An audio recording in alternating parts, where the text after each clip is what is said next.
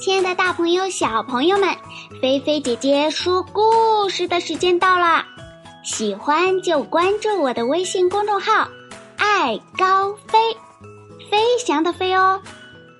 好啦，你们的小耳朵准备好了吗？故事要开始喽！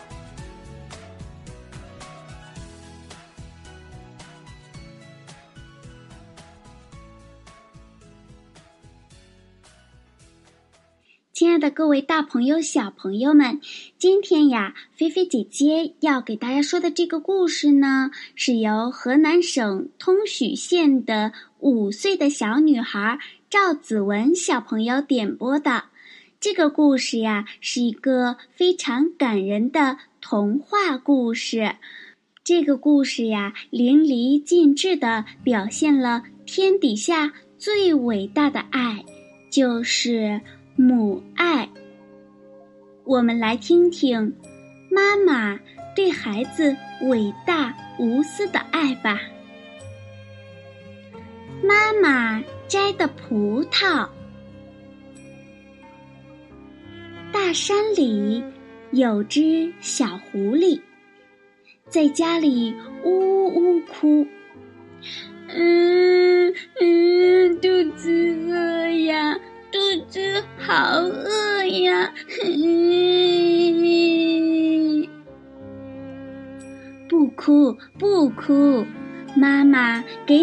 找吃的，找好吃的。小狐狸不哭了，乖乖的等着，等了一个小时，妈妈没来，等了。两个小时，妈妈还是没来。嗯还不来呀？嘿，肚子好饿呀！狐狸妈妈干什么去了呢？原来呀，她打算去摘一串葡萄。这会儿，他正拼命跑着赶路呢。一座山，两座山，三座山，妈妈翻过了三座山。这儿葡萄真多呀！我的孩子饿得直哭，对不起，让我摘一串葡萄。妈妈叼着葡萄，急急忙忙往回跑。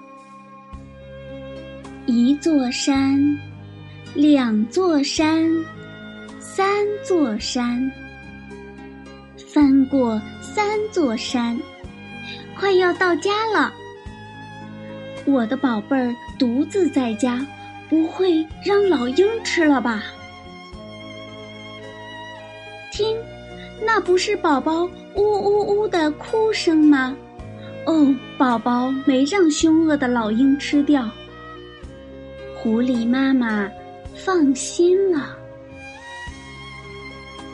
唉，这葡萄可真沉呀，好累呀，就在大树下歇一会儿吧。啊，那是什么？猎人带着狗正往家里赶，糟糕！小狐狸要挨枪打了！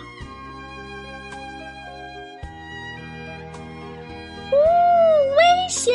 小宝宝，快逃啊！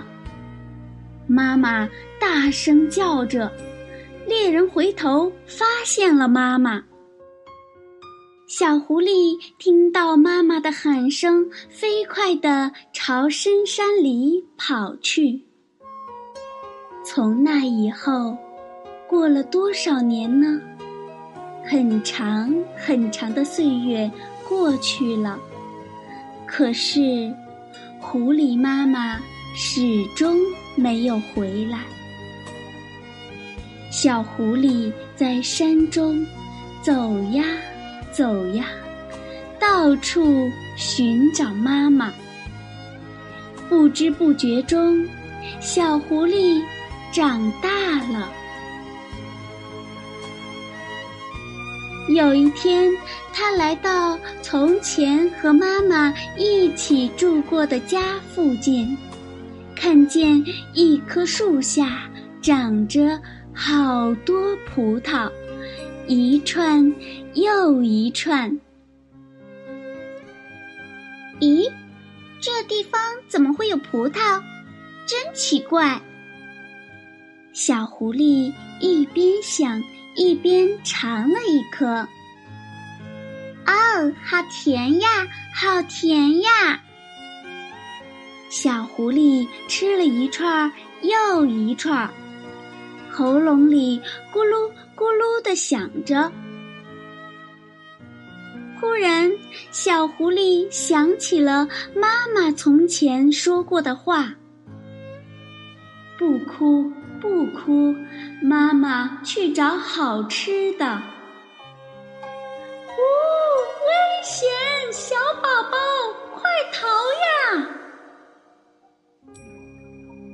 啊，这葡萄就是妈妈带来的呀。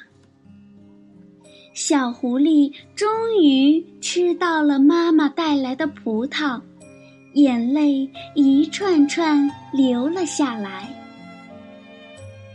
忽然，小狐狸站直了身体，放开喉咙，对现在不知在什么地方的妈妈拼命喊起来：“妈妈，谢谢您，我吃到葡萄啦！”啊，听呐，听呐，大山也在帮他喊：“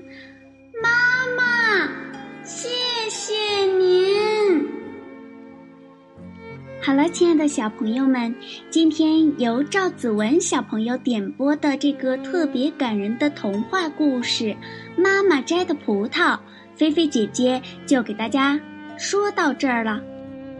要特别说明一下，这个故事呀是由赵子文的妈妈。帮赵子文小朋友点播的，那赵子文的妈妈呢，是在产后刚出院的第二天晚上，来为大家点播的这个非常感人的故事啊。她说：“菲菲姐姐，我替孩子谢谢你了。我女儿特别爱听你的故事，每晚睡前都必须听。”那菲菲姐姐在这里呢，也对子文的妈妈说一声辛苦了。这就是妈妈对孩子的爱呀，小朋友们，我们的妈妈呢，对我们的爱都是最伟大、最无私的，你们说对吗？妈妈为了孩子，真的可以去做任何事情，就比如说这个故事当中的狐狸妈妈，翻山越岭为宝宝寻找食物。摘到葡萄后，又马不停蹄地返回，担心宝宝被老鹰叼走；发现猎人后，又不顾一切地大声呼喊。这个故事中虽然并没有提及一个“爱”字，而妈妈对孩子伟大无私的爱，却从头至尾地展现在我们的眼前。那小朋友们。听了这个故事之后呢，我们要好好的爱我们的妈妈，感恩我们的妈妈。在我们生日的时候呢，其实就是妈妈的圣诞日。那在我们生日的时候，在记得吃蛋糕、收礼物的同时，别忘了对妈妈说一声：“妈妈，我爱你。”妈妈辛苦了。在日常生活当中呢，帮助妈妈做一些力所能及的事情，也是对妈妈的一种爱的表现。那小朋友，你们都帮妈妈做过什么事情呢？大家可以留言告诉菲菲姐姐哦。好啦，接下来请小朋友们做一件事情，就是抱抱我们的妈妈，亲妈妈一口，然后乖乖的闭上眼睛。菲菲姐姐要对你们说晚安啦，好梦哟。